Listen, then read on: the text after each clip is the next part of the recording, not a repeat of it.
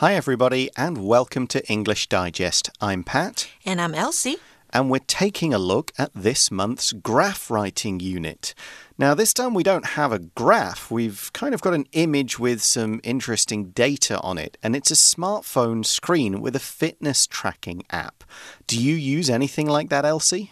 I don't really use this kind of app, but I believe it's very useful. Mm-hmm. 嗯，一定是很实用的. So according to this screen, 这个荧幕告诉我们的是啊，it shows how many steps you take, right? Yeah, calories And- you burn. Right, and um, maybe sometimes how well you sleep. Okay. The app can also show you that. Right. Now, I have um, a smart watch and it does do steps and it does how many sets of stairs, it does calories and it does a few other things. Nothing about sleep.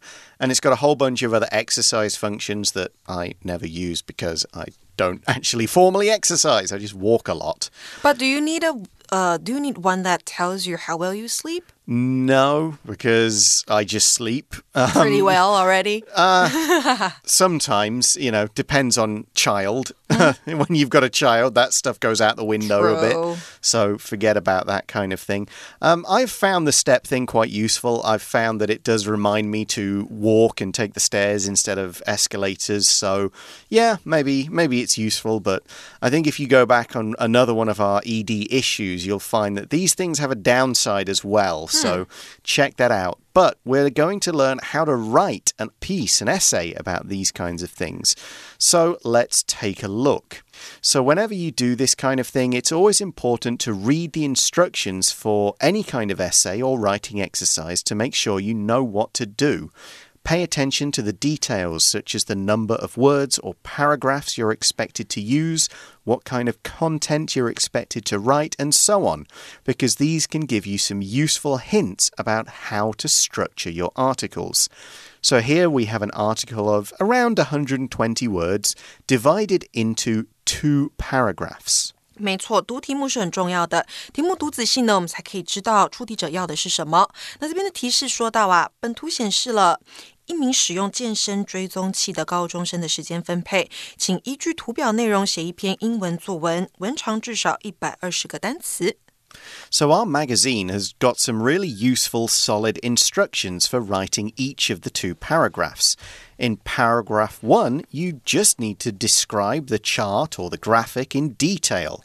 And this part of our magazine also includes some sentences that describe what we can see, some sentences you can use when you're analyzing some details, some sentences for conclusions, or what other things we can guess based on the chart. 这边呢，文分两段。那第一段要描述图表内容，那我们到底该如何分析一张图表呢？记得要确实描述图表所传递的讯息哦。本图表的主题啦，或是图表当中的各个类别、数据单位，都是你要留意的。那也要特别留意不同区块所代表的指标。那接下来呢，我们要解读图表的内容，描述并比较图表间的差异。那注意哦，第一段你只需要做客观的分析。避免增加过多的个人观点。那描述的内容呢，为图表当中具有意义而且值得描述的数值啦、相异之处，或者是图表的变化。没有意义或者是图表没有显示的部分，就请你不要写进去哦。So, paragraph two is going to require a little more thought and some personal ideas. The instructions ask us to write about how much time we spend on different kinds of exercise and explain why we divide our time up in this way. 第二段呢，才将自己的经验融入写作。先说明你一周在运动上面花费的时间，然后再说明理由，也就是根据图表内容加上自己的看法或是实际的例证，以呼应主题。So, writing for graphs is a little different than other types of essays because, for the start at least, you don't need to think up much kind of information, much content. You write what you see. However, you still need a good structure an introduction, a body, and a conclusion. When you're writing about a graph, it's best to start your introduction, your essay, by saying a sentence or two about what the overall picture is. You don't get into details right away, you just give a basic, this is what this is. 没错，同学们要记住哦，每个段落自己就要包含 intro、body 和 conclusion。那在第一段开头的部分呢，你可以用两句话来概括说明图表的内容，不要一开始就一直在说图表的细节。 So, there are some sentences, as we say in our magazine, to help with this, like the graph or the chart or the picture shows blah blah blah. Just a little thing like that makes your sentence really clear. 嗯，这些都是比较简单明了的开头。What about the graph is a depiction of something? That's another good one as well. 是的，那就是比较进阶喽。那记得 a depiction of something 代表是对某事物的描写描绘。那以上我们说到的都是要表达图表中有什么内容，但是如果你用进阶的写法，可以让文章更亮眼。So you've introduced your graph, and now you're getting into the first paragraph, which is describing it and all the things in it. When you're doing this, think about word economy.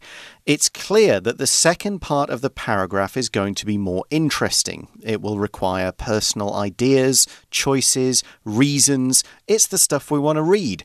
Don't use up loads of words describing the chart. Find ways to get all the information as possible in as few words as possible and avoid repetitions.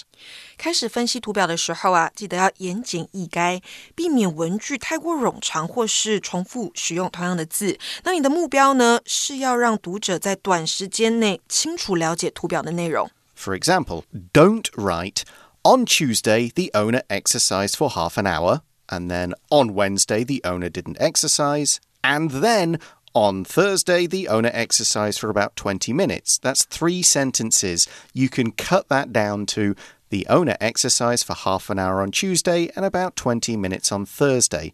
You're only using half the words to deliver the same amount of information. 是的，所以可以找到图表当中共同之处一起描述，就可以省去很多的赘字。So there are sentences again we can use to describe graphs, things like as can be seen from the graph, and so on. 或者是呢，我们可以说 as is shown in the graph，如同在图表里面呈现的，这个也可以使用。and then we do a conclusion, maybe something you can guess from looking at the whole graph, with a sentence like, the graph leads us to the conclusion that blah blah blah. 嗯，而 that 后面呢，再用名词子句接出结论就可以了。 So now we've explained the graph, that's the first paragraph, you can get to the second paragraph. That's the interesting bit. You can write about your own schedule and explain your choices for when and how you exercise. Now, remember, if you're writing this, you don't need to tell the 100% truth. You're not talking to the police or your doctor here.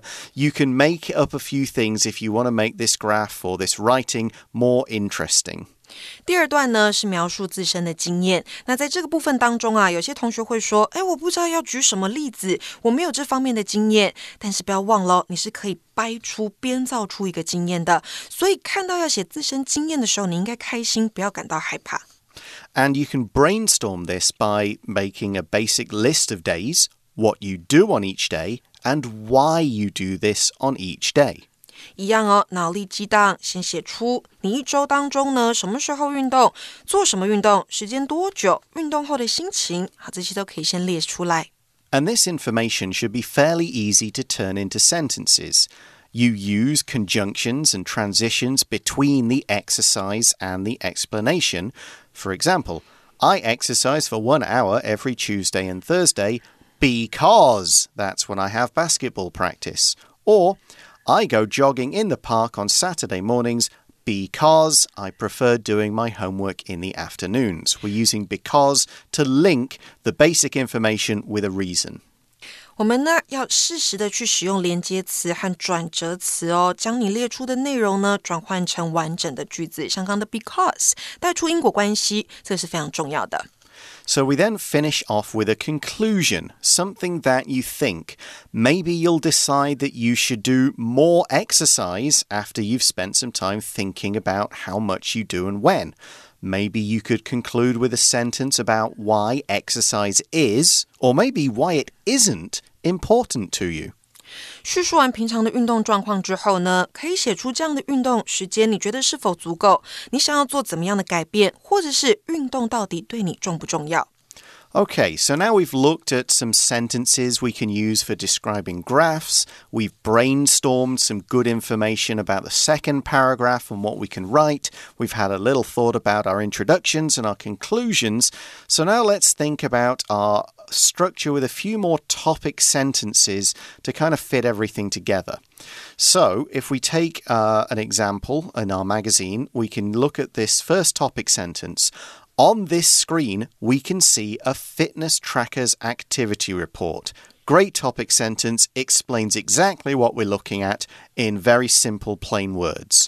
第一段的主题句呢，我们可以用这个句子，在这个荧幕上，我们可以看到健身追踪器的活动报告， 简单明了。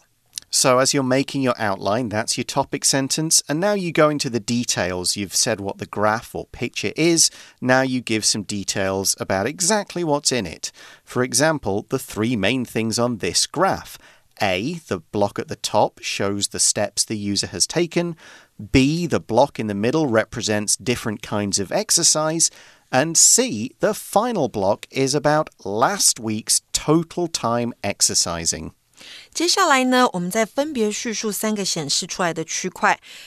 最上面的区块显示了今天已经走的步数，中间的较大的区块列出一个图表，代表了这名学生在一天当中进行的不同种类运动。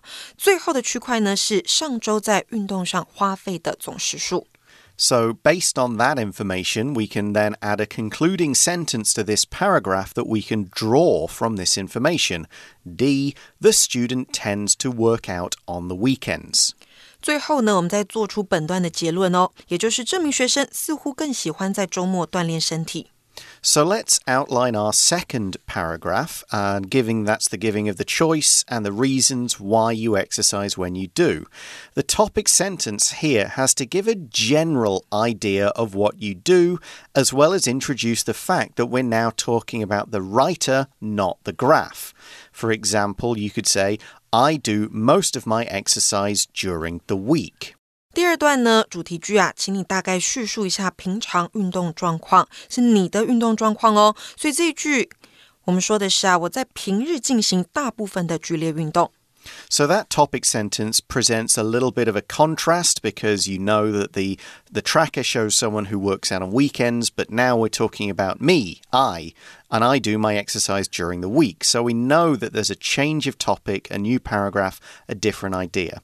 And what does this writer do and why? They give some details.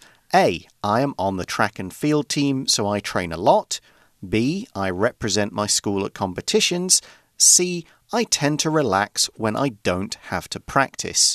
没错，刚刚你说到了我在平日进行大部分的剧烈运动，后面你就要叙述这样运动状况背后的原因。那这边他提到的是，我是学校的田径队，所以呢，我每天在学校和放学之后都要做训练。那我也代表我的学校参加比赛。由于所有这些活动，我倾向在放假的时候放松。So, from this, we get a conclusion that sort of follows on to all three of these sentences. It's just as important to rest as it is to exercise. So that's saying, yes, exercise is important and I do that, but rest is just as important and I do that too. 第二段的结论呢，这边说到的是，毕竟休息和运动是一样重要的。 so, of course, that's your outline. It doesn't have everything in it. When you write your full essay, you're going to add more details, a few more transition words and phrases. Uh, and just kind of complete it all out. Put those sentences, make them a bit longer, make them flow together. Make sure you follow logical steps in your descriptions and when you're giving your reasons. And also, it's easy to include information that's not necessarily related to the point you want to get across. This is why your outline is so useful because it keeps your writing on point. It means you're not going to go off and talk about subjects that aren't included. You'd want to cut out any information you don't need, the outline will show you where to cut. The outline will also show you places where you do need more information. 所以记得你要利用你的 outline 大纲为基底，然后再去加入更多的 details 细节。那这样呢，你可以避免写入太多繁杂不需要的东西。 Okay, we're going to take a short break now, and when we come back, we're going to look at the two samples in our magazines and see how the writers have structured theirs and the kinds of information, as well as the transitions and other things that they use.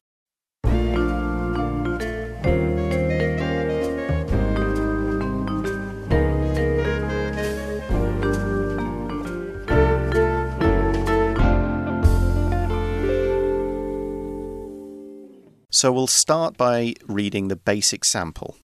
Basic sample. On this phone screen, we can see a fitness tracker's activity report, which consists of three sections. The block at the top shows how many steps have been taken today. The larger block in the middle displays a chart which represents the different kinds of exercise that the student has done over the course of a day. The final block deals with last week's total time spent on exercise. The student seems to have a preference for working out on the weekends. They spend twice as much time exercising on weekends as they do on weekdays. In contrast, I do most of my intense exercise during the week. I'm on my school's track and field team, so I train every day during and after school. I also represent my school at competitions.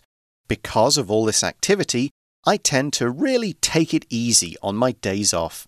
Sometimes I'll take fewer than 2,000 steps on a Sunday when I have no scheduled races. It's just as important to rest as it is to exercise, after all. So let's break this down. The intro is basically a very clear kind of this is what the chart is. We see a fitness tracker's activity report which consists of three sections. So we're describing the chart, we're saying how many sections it's got, we're saying it's on a phone screen, that kind of thing. An activity report just covers all the information recorded from a week, presented in a way that's easy to see. 这份活动报告呢，我们就会说是 an activity report。那在这个手机幕上面，我们可以看到健身追踪器的活动报告。 so then the main body of this paragraph is the description of the three blocks and what each one represents. And again, notice there's a few things like uh, relative clauses being used here and so on. It's just fairly simple and it follows our outline. And we also use the phrase over the course of the day, and that means in a day from start to finish. 也就是从一天的开始到结束的时间。 So, finally, in that first paragraph, it concludes with some guesses and conclusions we make from this data. The student has a preference for working out on weekends. So, here's a guess, and the supporting evidence is they spend twice as much time exercising. So, the writer has used the information from the graph as evidence to support their conclusion. 所以呢，这边做了一个猜测。我们说呢，这名学生似乎更喜欢在周末锻炼身体。那猜测的背后理由，你也是要提供出来的。我们可以说，他在周末运动的时间是平时的两倍。So, paragraph two, we know the topic sentence in general. I do most of my intense exercise during the week, but it uses this great transition phrase in contrast to or in contrast. In contrast just means this is different from what came before. So that's a really strong connection from the conclusion of the first paragraph to the start of the second one. In contrast，这个很重要的转折片语呢，代表的意思是相较之下。所以这边他说，相较之下呢，我在平日进行大部分的剧烈运动。The writer then explains their exercise, in other words, the stuff they brainstormed, mentioning track and field. Track and field is athletic events like running around the track, long jump, throwing things, all the sports you see at the Olympics. 那为什么你是在平日进行大部分的剧烈运动呢？这边要提供原因。那这个原因的内容当中，我们看到了 track and field team，指的就是田径队。所以作者说呢，我是学校的田径队，所以我每天在学校和放学之后都要训练，我也代表的学校参加比赛。 So we've also got the conjunction also to show that as well as training, they also do competitions, which is going to mean even more exercise. The writer then talks about when they rest, and they used because of. Because of is a good transition that talks about the consequences of a previous sentence or an idea.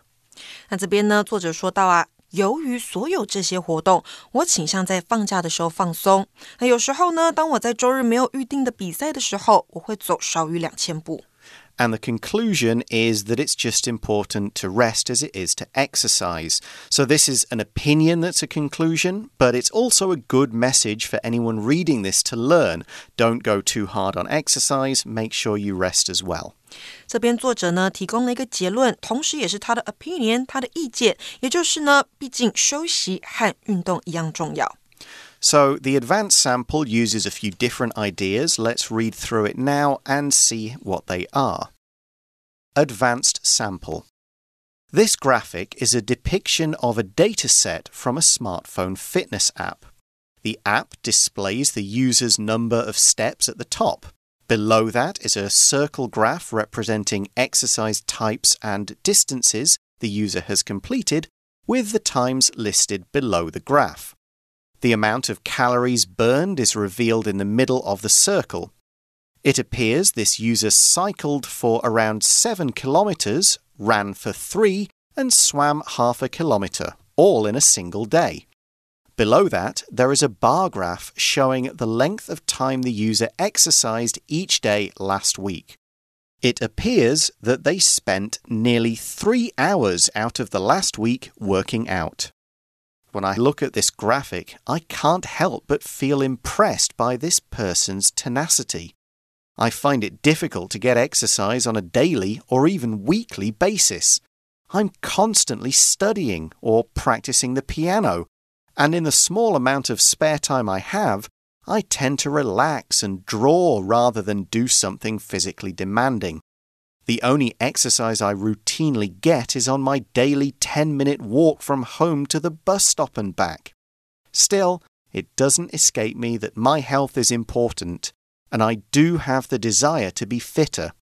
I'll try and take this user's example and just do a few hours a week. So that's the advanced sample, and it starts with, again, a simple, clear introduction. This graphic is a depiction of a dataset on an app. Graphic just means the same as a picture or something like that. And while we're on this, it's app, it's not app. Okay, please remember that. I hear that mistake a lot. And of course, an app is a piece of computer software, a program, an application. Graphic 是图像，那 app 它就是 application 的简称，叫做应用程式。那我们这边呢？ 作者说到的是啊，这张图像描述了来自智慧型手机健身应用城市的资料集，所以一样先去叙述、去描述这个影像上面你看到的内容是什么。So the body of this first paragraph in the advanced sample uses a little more kind of prepositions below that, in the middle of that, under that, this kind of thing, listed below the graph. Uh, below that, there's a bar graph showing this. So there's a little more kind of real uh, description words to show where on the screen these things is located. And this is a great approach. It's just a way to really describe it clearly so that if you couldn't see the picture in front of you, you could kind of still make it up in your mind. One thing they do mention is calories and calories burned. Calories is a measure of the energy in food, and it's what we use as our bodies move and do other stuff. 所以呢，你在叙述影像上面看到什么的时候，那个方位位置要把它说清楚。那再来呢，我们还看到一个字是 calories，指的就是卡路里啦。所以呢，作者这边说到的是，这个应用程式啊，在最上方显示用户走的步数，在其下方是一个圆形的图表，代表该用户已经完成的运动类型和距离，时间则在图表下方。所以注意哦，它在叙述位置的时候是相当清楚的。Now, because this sample is longer, it goes into a bit more detail about the different types of exercise the person did and so on. It's all fairly basic stuff, it's following the same kind of idea of structure. But let's jump to the end of that first paragraph and the guess about the user. And we see it appears they spent nearly three hours working out last week. The phrase it appears that is a good way to introduce a conclusion you can draw. And you're saying this is what it seems to be. This is my guess. 所以这边呢带出了作者的猜测。那他说呢，燃烧的卡路里量显示在圆圈的中间。看来呢，这个用户啊，在一天之内骑脚踏车约七公里，跑步三公里，拥有半公里。那在圆形图表的下方有一个长条图，显示该用户上周每天运动的时间长度。So that's all quite simple, that first paragraph. Very detailed, but it's going to be the second paragraph that's more interesting. The topic sentence, it does again lead on from the first paragraph, but instead of kind of saying, well, that's what they do and this is my exercise, as the first sample did, this one says, wow, all of that I've just read impresses the writer. And they use the word tenacity. Tenacity is the quality of being determined, of kind of being strong willed and never giving up. 也就是不屈不挠，你的韧性。好，我们用 tenacity 这个字带出来。所以第二段呢，会带出比较和自身经验相关的东西。那当我看着这张图的时候，这个是作者说到的，我不禁对这个人的韧性感到佩服。 So the writer is being pretty honest here. They're not making up stuff and saying, oh, I do this exercise this day and this is why. They're basically saying, well, I don't exercise on a daily or weekly basis. That means each day or each week. But they do explain why they don't exercise. They're busy, they have other concerns, studying, practicing the piano, relaxing and drawing, which are things they enjoy, and saying the only exercise they get routinely, which means regularly, is this little 10 minute walk. 作者这边说到呢，他在比较下发现，要每天甚至每周做运动都是很困难的。那接下来呢，还要提供理由，解释为什么。 这个作者发现，每天甚至每周做运动都很难。那他就说到了，我总是呢在学习或是练习钢琴，在我少量的休闲时间里面呢，我倾向放松和画画，而不是做一些耗费体力的事情。我日常做的唯一运动就是每天从家中步行十分钟到公车站，和从公车站走回家。So the body here is a very different kind of body for this second paragraph. It is the same kind of this is what I do and this is why I do it, but in this case, there's really no exercise going on. Therefore, the conclusion to this one is quite interesting. The writer uses their conclusion to say that they want to make a change because of or based on what they've seen in the graph. So they're really going like, huh, I really could exercise more. The conclusion isn't about the writer trying to tell other people something, it's more about the writer telling themselves something. Both conclusions do fit really well with the overall theme of fitness and exercise and trying to be healthy and kind of really using a graph to show you what you are or not doing. And that's what these fitness trackers do. They tell you what you are doing and they kind of tell you what you could be doing better or more of. So this is a really interesting, even if it is a very different kind of conclusion to what you might get from reading the graphic. 最后呢，结论的部分，我们看到作者啊，他用了一个转折词 still 带出整个结论。然后说啊，尽管如此呢，这没有使我忘记我的健康很重要，而且啊，我确实渴望变得更健康。我将尝试并该用户为榜样，每周做几个小时的运动。所以最后的结论比较像是在跟自己说话。那我们刚看到两篇范文呢，都是以多运动可以变健康作为结论哦。Yeah, still is a really good contrast word as well. It has a different kind of meaning to but or however. Uh, it's kind of more like the phrase nevertheless or no matter what was just said, this is what I've learned kind of thing. But that is all the time we have for today. Thanks for listening to us talk about how to write this special kind of graph or graphic essay. Hope you've learned something. For English Digest, I'm Pat. I'm Elsie. We'll talk to you again soon. Bye. Bye.